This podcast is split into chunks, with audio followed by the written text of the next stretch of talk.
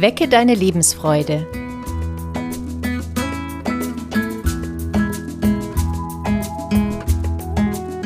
Der psychologische Podcast von und mit Maja Günther und Claudia Morgenstern. Herzlich willkommen zu einer neuen Folge unseres Podcasts. Heute geht es um das Thema Lasst uns über den Tod sprechen. Da kommt ihr vielleicht erstmal in eine Verwunderung, warum wir uns dieses Thema in einem Sommermonat ausgesucht haben. Und das haben wir ganz bewusst gewählt, damit dieses durchaus schwer belastete Thema Tod auch mal in einer vielleicht leichteren Form rankommt und dass wir den Tod auch mal in einem anderen Licht erscheinen lassen können, dass es nicht immer ganz so schwer und beängstigend ist, das Thema. Und dazu haben wir uns fünf W-Fragen überlegt.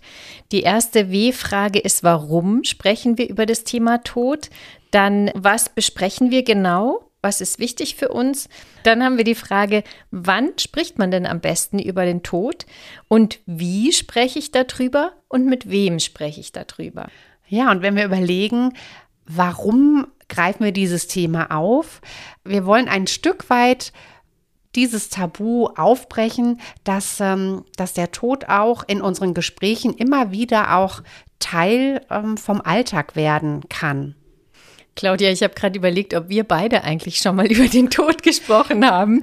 Also jetzt in der Vorbereitung für den Podcast natürlich. Ja. Aber vielleicht geht euch das auch so, wenn ihr mal wirklich drüber nachdenkt, dass ihr noch nie wirklich mit jemandem oder dass man ganz selten in die Gelegenheit kommt, mit jemandem über den Tod zu sprechen. Das passiert dann eher, wenn ein Ereignis da ist. Ne? Also, dass jemand schwer krank ist und, und sterbenskrank ist oder wenn wirklich ein Verlust erlebt wurde, ne? dass wir dann ja. über den Tod sprechen, immer wenn es wirklich brenzlig wird. Ne? Dann ist der Tod im Gespräch. Und bei der Vorbereitung jetzt auf diesen Podcast, da ist mir auch aufgefallen, habe ich gedacht, Mensch, wir haben auch wirklich ein negatives Bild vom Tod. Also auch wie Tod dargestellt wird als Skelett oder Sensenmann, das hat schon immer ein bisschen was Beängstigendes und auch was Dunkles. Und oft wird er ja auch dann in der Nacht gezeigt und es ist immer irgendwie was Gruseliges mit dabei. Und wir haben dadurch vielleicht auch zusätzlich noch zu dem Tabuthema ein recht negatives Bild vom Tod. Ja, also ich meine, klar, er kostet uns das Leben, ne? Also er ist jetzt nicht so ähm, gern gesehen, ne? Also das ist schon mit schlimmen Erfahrungen auch dann verbunden und mit ganz vielen Ängsten auch verbunden. Und uns geht es jetzt darum, auch so ein bisschen die Natürlichkeit rauszuholen. Also dass man einfach sich auch mal bewusst macht, wir sterben alle irgendwann im Lauf des Lebens. wir wissen alle nicht, wann wir sterben. Und das ist auch einfach ein natürlicher Prozess der da stattfindet. Und vielleicht ist es auch leichter, ähm, sich in guten Zeiten auch mal mit dem Thema auseinanderzusetzen, damit nicht immer so eine große Bedrohlichkeit da ist, sondern dass es auch ja in einer guten Verfassung leichter ist, sich über dieses ernste Thema auch Gedanken zu machen. Ja, und dann kommen wir zur nächsten W-Frage schon äh, was besprechen wir denn dann, wenn wir über den Tod sprechen? Das ist ja auch nicht so einfach, mal so drüber zu reden wir stellen uns das ja auch nicht so gemütlich vor in der Regel. Und ich finde, es gibt jetzt erstmal so ein paar ganz pragmatische Fragen eigentlich, die da für mich jetzt zumindest zu klären wären oder auch interessant wären, die ich gerne von meinen Liebsten oder von meinen Angehörigen wissen möchte. Und da geht es ganz einfach um, wie möchtest du beerdigt werden zum Beispiel? Willst du verbrannt werden oder willst du begraben werden? Also so eine richtige Erdbestattung. Und ähm, dann gibt es auch die Frage, die finde ich auch persönlich sehr wichtig nach der Organspende.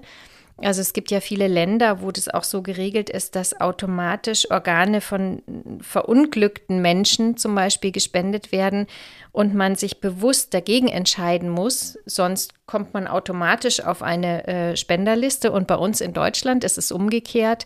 Da muss man sich bewusst dafür entscheiden, äh, Organe zu spenden.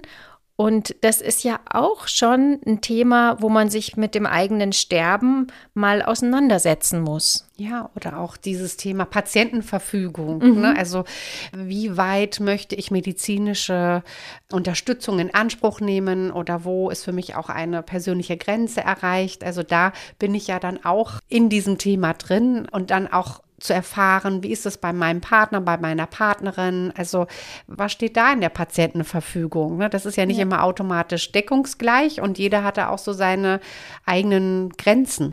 Das ist auch ganz interessant, sich so eine Patientenverfügung tatsächlich einfach mal auszudrucken und sich das in Ruhe durchzulesen und anzuschauen. Da wird man schon mit vielen Fragen automatisch konfrontiert, mhm. weil da geht es dann auch um so Themen wie, was passiert denn angenommen, ich bin hirntot, ja, und ich werde nur noch von Maschinen Maschinen am Leben gehalten.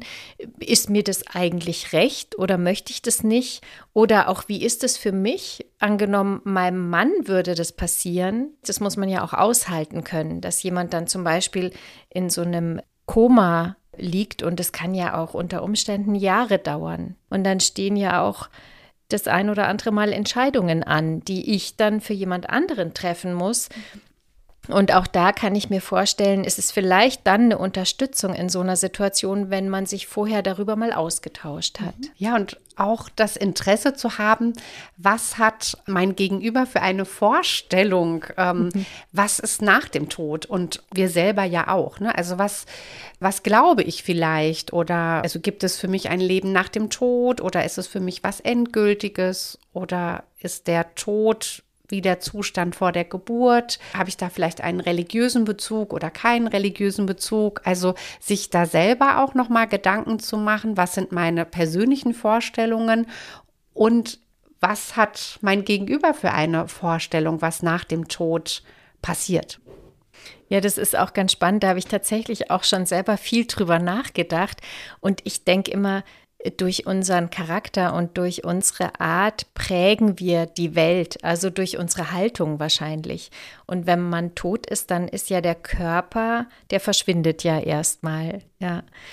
Und es ist schon eine spannende Frage, finde ich, sich dann auch mal zu überlegen, was hinterlasse ich denn an Spuren, mhm. ja, auf mhm. der Welt? Oder was hinterlasse ich an Spuren auch vielleicht einfach im Herzen von den Menschen, mit denen ich ganz eng zusammengelebt habe. Und sich vielleicht auch darüber im Klaren zu sein, was möchte ich denn hinterlassen? Ne? Mhm. Also welche Spur möchte ich gerne legen und die dann auch im eigenen Leben im Blick zu behalten. Ne? Welche Spur möchte ich gerne legen für die anderen? Ah, das klingt total schön. Mhm. Das merke ich gerade so, das macht auch so eine Motivation. Ja, mhm. da hat man nochmal eine ganz andere Perspektive auf das eigene Leben und auf das eigene Wirken auch zu mhm. schauen. Ja. Wenn man sich vorstellt, ah, da hinterlasse ich ja auch einen Fußabdruck irgendwo. Ja, ja genau. Die nächste Frage ist die Wann-Frage. Also wann spricht man denn am besten darüber? Und Claudia, du hast es vorhin schon mal so angesprochen. Es ist äh, klar präsent, wenn jemand krank ist oder wenn gerade wir erleben, dass jemand stirbt oder gerade gestorben ist aber es ist vielleicht auch eine ganz gute oder noch eine bessere Möglichkeit, wenn man mehr Abstand zum tatsächlichen Tod mhm. hat, darüber zu sprechen in einer Zeit, wo wir noch nicht alt oder krank sind oder der Tod zumindest ersichtlich direkt vor uns steht. Und es kann dann natürlich auch sich wieder verändern, ne? wenn ich jetzt in einem Zustand über den Tod spreche dann ist es vielleicht ein anderes Gespräch, als wenn der Tod sehr gegenwärtig ist. Aber das kann ich ja dann auch mhm. wieder abändern, ne? dass wir auch mal mit einem größeren Abstand, wenn es nicht immer bedrohlich ist, auch in der guten Zeit drüber sprechen. Und es gibt ja auch bei den Kindern eine Entwicklungsphase, wenn es jetzt in der Familie ist. Ja, da beschäftigen sich die Kinder auch sehr mit dem Sterben. Es sind dann auch Verlustängste da. Und da haben wir auch eine Möglichkeit als Familie, dieses Thema auch mal aufzugreifen, das Kind abzuholen mhm. und dass es dann vielleicht auch ein Familiengespräch wird, ne? weil das auch ein Teil der Entwicklungsphase der Kinder ist. Ja, und darüber auch wieder so natürlich werden kann, mhm. ja, dass es den Schrecken ein bisschen verliert, auch für die Kinder. Mhm. Ja, ich glaube, es ist sogar in Bayern so, dass es zum Lehrplan gehört in der Grundschule, also so dritte, vierte Klasse so viel ich weiß, wird da äh, im Religionsunterricht oder in Ethik über das Thema Sterben und Tod gesprochen. Und äh, das erlebe ich schon auch in den Beratungen immer wieder, dass da Eltern kommen, die sagen, also bei meinem Kind hat es irgendwie Ängste ausgelöst. Es hat mhm. plötzlich eine riesige Verlustangst und weiß überhaupt nicht, wie es damit umgehen soll. Mhm. Ja. Und ich finde, wenn man sich da informiert und Bescheid weiß, dass es diese Zeit gibt, das ist schon mal eine Erleichterung, dass man dann auch hellhörig ist, wenn das Kind so sechs, sieben, acht Jahre alt ist und es kommt mal mit so einem Thema, ja, du gehst aber jetzt nicht, weil dir könnte ja was passieren, ja, dass es dann an der Zeit ist, mal dieses Thema in der Familie aufzugreifen. Wir können uns auch vornehmen, dass wir mal mit einer gewissen Leichtigkeit ja, über den Tod versuchen zu sprechen, ohne dass immer gerade so eine Schwere da ist, so eine Bedrohung da ist, dass er vielleicht ein ja, ein freundlicher Geselle ist, ne, der uns eines Tages abholt und nicht ein Sensenmann. Ein Sensenmann, der uns äh, ja an den Kragen will, sondern dass, dass es ja, dass es nicht irgendwie ein Schreckgespenst ist, dass wir da auch versuchen, ja, mit einer gewissen Leichtigkeit das Thema einzubringen. Ja, ich habe gerade auch gedacht, es gibt ja auch ganz viele schöne Tode. Ja, aber wahrscheinlich ist, ist es, liegt es in der Natur des Menschen, dass wir immer mehr das besprechen, was schrecklich ist oder vielleicht berührt uns das auch einfach mehr. Also wir sprechen eher über schlechte Erfahrungen oder über die Dinge, wo wir das Gefühl haben, oh, da habe ich Angst davor oder das ist demjenigen passiert, das ist ganz schlimm gewesen. Aber es gibt ja ganz, ganz viele Menschen auf der Welt, die ganz friedlich sterben mhm. und die auch ganz natürlich sterben und wo man also ich traue es mich schon fast nicht zu sagen, ja, aber wo man sagen könnte, die haben einen schönen Tod. Ja. Mhm. Und warum darf man das nicht sagen? Ja, ne? der hatte ja. einen richtig schönen Tod und das gönne ich ja. ihm vom ganzen Herzen. Der durfte friedlich einschlafen. Der Verlust ist ja da, ne? Mhm. Aber dass man auch so weiß, so würde ich vielleicht selber gerne auch abtreten mhm. oder wünsche das dem anderen, dass er so sterben kann. Und wenn wir über den Tod sprechen, also auch wenn wir versuchen, mit einer gewissen Leichtigkeit drüber zu sprechen, dürfen wir uns auch dessen bewusst sein, dass da auch Ängste natürlich mit aktiviert werden, weil unser Lebenswille ist sehr stark und da kommt dann auch so eine existenzielle Angst dazu. Also die darf aber mit an den Tisch äh, mhm. sitzen. Ne? Also das ist jetzt dann, wir wollen auch nicht die Angst tabuisieren, die bei dem Gespräch auch auftauchen kann. Die ist auch dabei, dass es uns ein Stück Unbehagen bereitet, wenn wir über den Tod sprechen. Ich merke das auch in unserem Gespräch. Also mir geht es auch selber so, dass ich so spüre, ja, wir sind natürlich auch geübt, ja, wir haben uns viel auch auseinandergesetzt, wir sind auch viel konfrontiert in unserer Arbeit mit dem Thema Sterben und mit dem Thema Tod. Aber trotzdem geht es mir selber so, dass ich immer innerlich denke, nee, nee, nee, aber jetzt mhm. noch nicht. Nee, lieber nicht. Ja. Und ich finde es gerade total erleichternd, dass du das so sagst, dass wir die Angst mit an den Tisch holen, weil ich dann so denke, ja, stimmt, oh, es geht anderen auch so. Ja. Und die darf auch da sein, die Angst. Und es ist auch in Ordnung, dass da so ein innerer Widerstand auch herrscht. Mhm. Und äh, trotzdem finde ich, ist es jetzt, also in unserem Gespräch zumindest fällt es mir jetzt relativ leicht, so zu reden.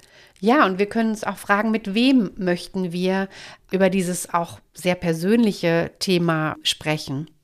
Ich finde ganz wichtig natürlich die allerengsten Angehörigen, also die Partner, Partnerinnen, die Ehepartner, dann die Eltern, die werden ja vermutlich vor uns sterben, die eigenen Eltern. Und wenn wir so im mittleren Alter sind, dann sind die ja auch in einem Alter, wo dann schon der ein oder andere gestorben ist oder auch im Freundeskreis von den Eltern Menschen sterben. Und dann auch mit den eigenen Kindern, das hatten wir ja schon besprochen, und vielleicht auch mit engen Freunden. Wenn wir nochmal zu dieser Ausgangsfrage zurückgehen, warum ist es hilfreich, über den Tod zu sprechen? Es hat auch eine ganz schöne Wirkung, wenn wir uns unserer eigenen Endlichkeit bewusst sind, dann hat das auch etwas Sinnstiftendes, denn wir wollen auch dann diese Lebenszeit bewusst nutzen, denn wir haben ja auch keine Zeit zu verplempern. Ja, also es hat dann auch eine positive Wirkung, sich immer wieder auch der eigenen Endlichkeit bewusst zu sein oder auch bewusst zu sein, dass wir einen anderen Menschen verlieren können. Es führt dann auch manchmal dazu, dass wir bestimmte Sachen dann auch relativieren können. Mhm. Oder weil wir vielleicht auch schon mal jemanden verloren haben, dass wir wissen, die gemeinsame Zeit ist sehr kostbar. Und mhm. die eigene Zeit, die wir haben, ist auch was sehr Kostbares. Also es ist in dieser Endlichkeit, da steckt auch ganz viel Potenzial drin. Also wirklich seine eigenen sinnstiftenden Sachen im Blick zu behalten. Ja. Und sei es mit dieser Frage, welche Spur möchte ich gerne hinterlassen für einen anderen Menschen?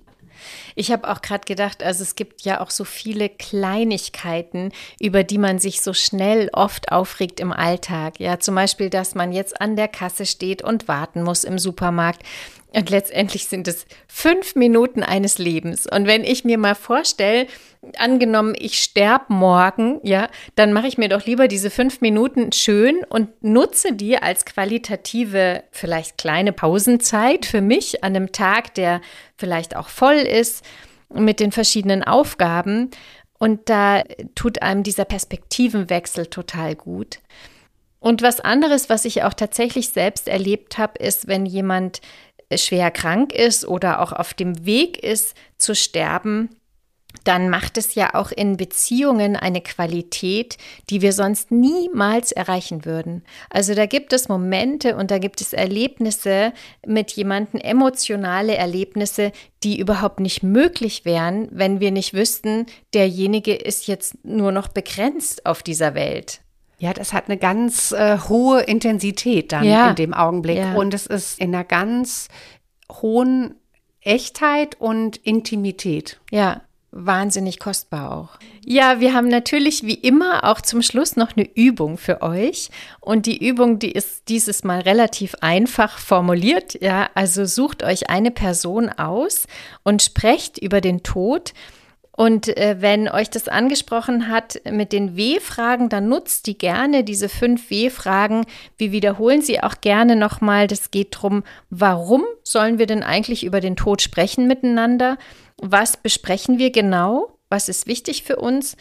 Und wann ist der richtige Zeitpunkt, darüber zu sprechen? Wie können wir miteinander gut über den Tod sprechen? Und mit wem möchte ich drüber sprechen? Und einige von diesen Fragen, wenn ihr euch eine Person raussucht, die erledigt sich dann eh schon. Dann sind es gar nicht mehr so viele Fragen, die übrig bleiben. Ja, und auch mit Neugierde zu fragen, wie stellst du dir das Todesende vor oder was kommt nach dem Tod ne? oder was bedeutet für dich der Tod. Also da auch sich gegenseitig im Guten zu interviewen. Ne? Was sind deine Vorstellungen, was sind meine Vorstellungen?